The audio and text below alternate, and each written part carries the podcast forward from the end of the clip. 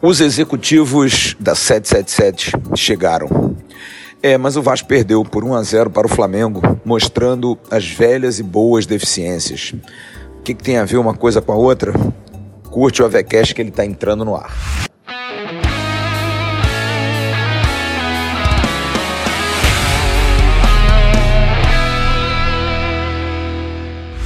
Alô, amigos! Alô, turma! Um grande abraço a todos vocês ligados aqui no Avecast, podcast do canal Atenção Vascaínos. Essa quinta-feira, pós Vasco e Flamengo, o primeiro jogo das semifinais, vencido pelo rival por 1 a 0. Claro que tudo que a gente tinha que falar sobre o jogo, a gente falou ontem no nosso pós-jogo, quando nós ficamos quase duas horas comentando aquilo que rolou na partida. Tivemos um time inoperante, muito mal escalado pelo Zé Ricardo no primeiro tempo. Eu cheguei a ver a coletiva do Zé Ricardo, logo depois cheguei em casa. E me surpreende o treinador ter visto o mesmo jogo que a gente viu e a pergunta que eu gostaria muito de ter feito para ele na coletiva: por que, que não mudou no primeiro tempo? Por que, que eu sentia que não dava certo? Essa mania dos treinadores brasileiros de parecer sempre que está fazendo favor ao jogador. Não, aquilo é um trabalho. Se o jogador não está bem com 20, 25 minutos, ah, mas vai queimar, não vai queimar, você vai queimar é o teu time.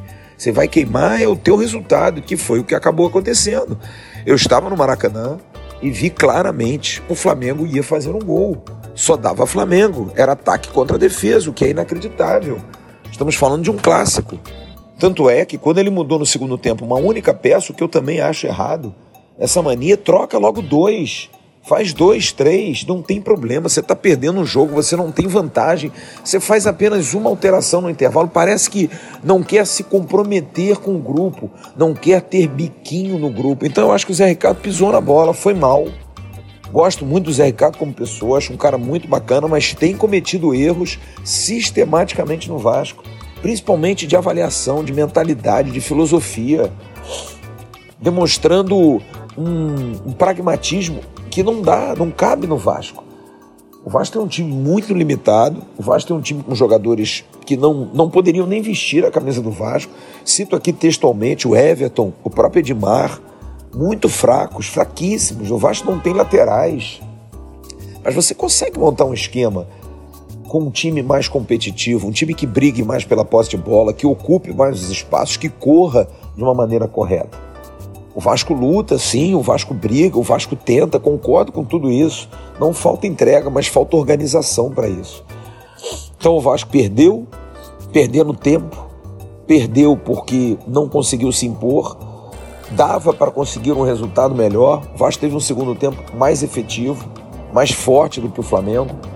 O Flamengo tirou o pé nitidamente do jogo, mas venceu, derrotou o Vasco. E aí você fica na dúvida do que fazer, porque para mim o Campeonato Carioca já se encerrou. O Vasco não vai conseguir fazer dois gols. Não ganhou um clássico esse ano, vai vencer por dois. O primeiro clássico do ano seria uma grande zebra. Então a gente tem que ser muito real. E aí você tem uma notícia no dia de hoje da chegada dos executivos da 777 Partners ao Rio de Janeiro. Acho que é muito importante, porque é um momento diferente, um momento de análise vocês ainda não viram nenhum tipo de opinião minha sobre a questão da SAF. Não sou a favor, contra. Eu não tenho que ser a favor ou contra. Eu tenho que entender o que é. Eu tenho que compreender o que é. Eu tenho que saber exatamente o que é. Já tenho uma ideia do modelo, tenho estudado bastante. Vejo que os investimentos são necessários. O Vasco, no atual modelo, não consegue fazer mais esse tipo de arrecadação. O Vasco jamais vai conseguir. Daqui a 30, 40 anos não estarei mais aqui. O Vasco não vai conseguir botar 700 milhões em três anos. Porque as várias versões desconstruídas que a gente ouve aí é exatamente isso que faz o Vasco ser o, o ambiente que é hoje. Porque as pessoas fazem questão de dizer que está confuso, porque é obscuro, porque é ruim, porque é isso, porque aquilo, enfim. É, porque aquilo tem interesses, tem, tem perda de poder e tudo isso nunca pensando a favor do Vasco, pensando a favor de si, de que sempre vai ter essa pessoa ou esse grupo vai ter a solução. E não tem, não adianta. Ah, mas o modelo SAF é o melhor, então você acha que seja o melhor? Não sei se é o melhor, mas talvez seja o mais necessário. A gente tem falado isso. É uma pessoa que está doente, é uma pessoa que está é, dentro de um, de um hospital, sendo tratado por é, remédios convencionais, consegue sobreviver e está chegando um remédio que dizem que é muito bom dos Estados Unidos. Ah, mas esse remédio vai curar o Vasco? Não sei se vai curar, mas que vai ajudar muito, vai. Pelo menos tem ajudado. Ah, mas o mercado é, de investimentos no futebol no Brasil não existe. É isso, é novo, mas existe no mundo. Ah, mas alguns pacientes morreram, alguns pacientes é, sobreviveram. A gente vai viver nesse risco. E qual é a nossa escolha? Nós vamos viver nesse momento que vivemos hoje, há 22 anos, de novo? Porque esse modelo, para mim, isso eu digo categoricamente, esse modelo associativo de presidente, vice-presidente, diretores, conselhos, está falido principalmente no Vasco. E não me venham com esse papo de que ah, no Palmeiras deu certo. Não, o Palmeiras deu certo porque houve o um investimento. Porque a presidente do Palmeiras, a Leira Pereira, ela diz que ela é contra a sociedade anônima no futebol, mas nada mais do que uma gestão empresarial ela faz. Ela só não é sociedade anônima. O modelo não é instituído, mas o que ela faz é quase como se fosse uma SAF ela tem uma gestão profissional, uma gestão correta. Concordo plenamente. Acho que o que falta ao Vasco é uma gestão profissional, uma gestão correta.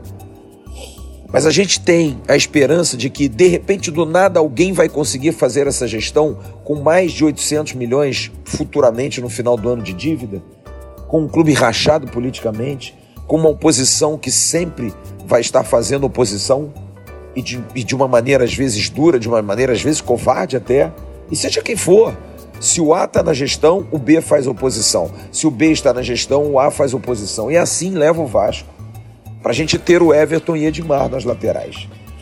É claro que eu quero entender como é que é esse modelo. É claro que eu quero ver quem são essas pessoas. Eu quero entender quem é Josh Wander e Juan Arciniegas. Eu quero entender qual é da 777. O fato deles não serem tão experientes nesse perfil, claro, isso faz uma diferença. Tudo isso, mas esses são detalhes que eu quero saber, que eu quero entender, para aí sim. Porque esse modelo associativo, caros amigos, é o futuro, não tem jeito. Os clubes todos vão buscar isso, todos vão buscar, os brasileiros, porque nós vivemos numa economia ruim, numa economia difícil, numa economia sem grandes perspectivas, um país dividido, um país num ano de eleição, e de repente chega alguém com esse valor, com esse interesse e que vai se motivar pelo torcedor, o torcedor do Vasco, ele está desesperado. O torcedor do Vasco, ele está triste. O torcedor do Vasco, ele está amargurado. O torcedor do Vasco ontem no Maracanã, e eu tive a oportunidade de ver isso, o grito dele nas arquibancadas, o incentivo ao time, o show que a torcida do Vasco deu na arquibancada ontem, eu senti muito que era como um grito por saber que talvez tenha sido o último Vasco e Flamengo com o Vasco sem dinheiro. Porque é muito triste você ir ao Maracanã, e eu percebi isso nos olhos dos flamenguistas, com um desprezo, de olhar para a gente como primo pobre, como alguém que não está ali para competir. Ah, porra, esse aí já acabou. O Vasco não existe mais. E isso dói muito em quem, como eu, conviveu durante tantos anos com o Vasco competitivo, em que era o contrário, quando eles tinham medo da gente. Hoje eles não têm medo, talvez tenham respeito, talvez não, eles têm respeito mas eles não têm medo do Vasco. Isso dói, cara. E dói por conta disso, da disparidade. Ontem era uma folha de 23 contra uma folha de 3,7 milhões. Eram jogadores internacionais que já jogaram na Europa, já jogaram fora, enquanto os nossos apenas um nenê.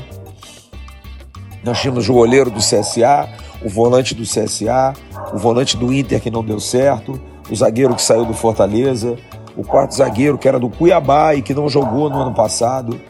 Nós tínhamos um meia do Corinthians que não ia ficar lá, porque o Corinthians tem outros jogadores mais renomados para a posição. Enfim, tem muita coisa por trás disso, tem muita situação por trás disso que dói, que machuca. E o Vasco precisa dar um, um, grito de liberdade. Então, ontem, o grito do torcedor era muito em cima disso de uma necessidade urgente de poder eh, reverter isso, virar isso. E ontem mesmo perdendo, porque a torcida do Vasco ela é normal de ser muito guerreira, que incentiva, mas ontem foi um grito muito em cima do tá acabando. Foi o que eu pude sentir.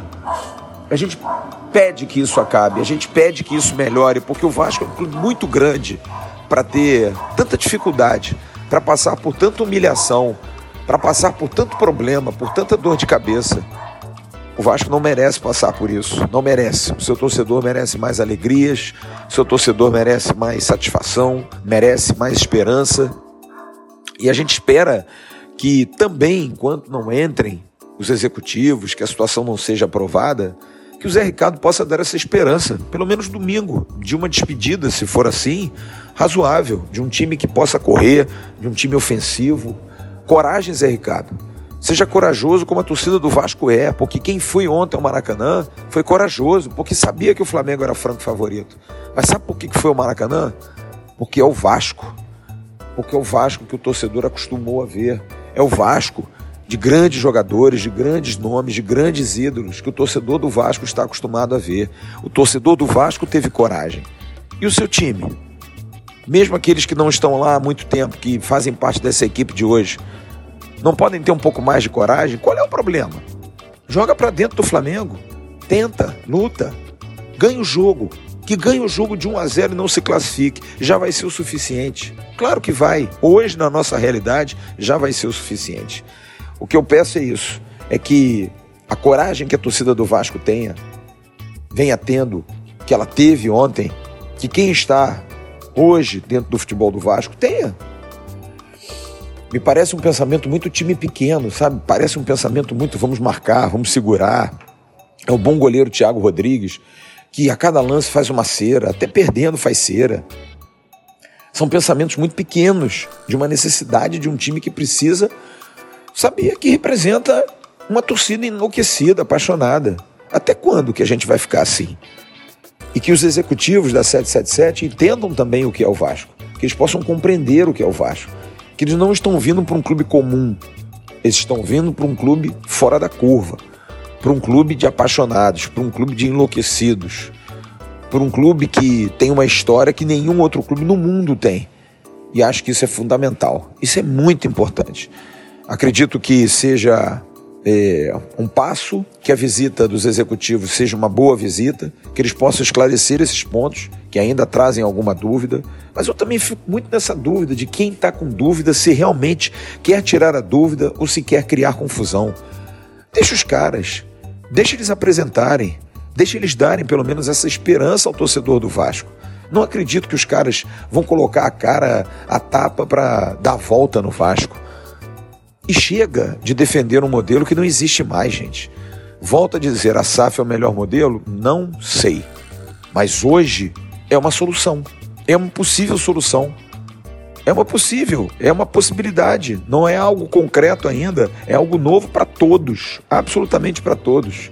Como um dia o cinto de segurança foi uma medida de lei nova e que as pessoas diziam: não, essa lei não vai pegar, só no Brasil que a lei não pega. Lei é para ser usada. Lei é para ser respeitada. E se há lei da sociedade anônima e há sanções para quem não as cumpre, vamos esperar, à luz da lei, que a coisa possa andar tranquilamente. E que principalmente aqueles que foram ao Maracanã ontem, como eu, que se emocionaram pelo fato de ver um Vasco tão pujante nas arquibancadas, que esse torcedor possa ter um retorno, porque é por ele, sempre por ele, é por nós. Vocês precisam olhar por nós. Olhem por nós, nos deem esperança e, acima de tudo, tenham coragem. Coragem para fazer um bom negócio, coragem para escalar um bom time, coragem para botar uma equipe para frente. O Vasco vai pegar um grande adversário domingo, que é o Flamengo, como pegou o Fluminense, como pegou o Botafogo, adversários tradicionais. Mas não dá para pensar como time pequeno. Sejam corajosos. Acho que está faltando mais coragem no Vasco. Um grande abraço a todos vocês. Logo mais a gente se vê no Avenews. Tchau.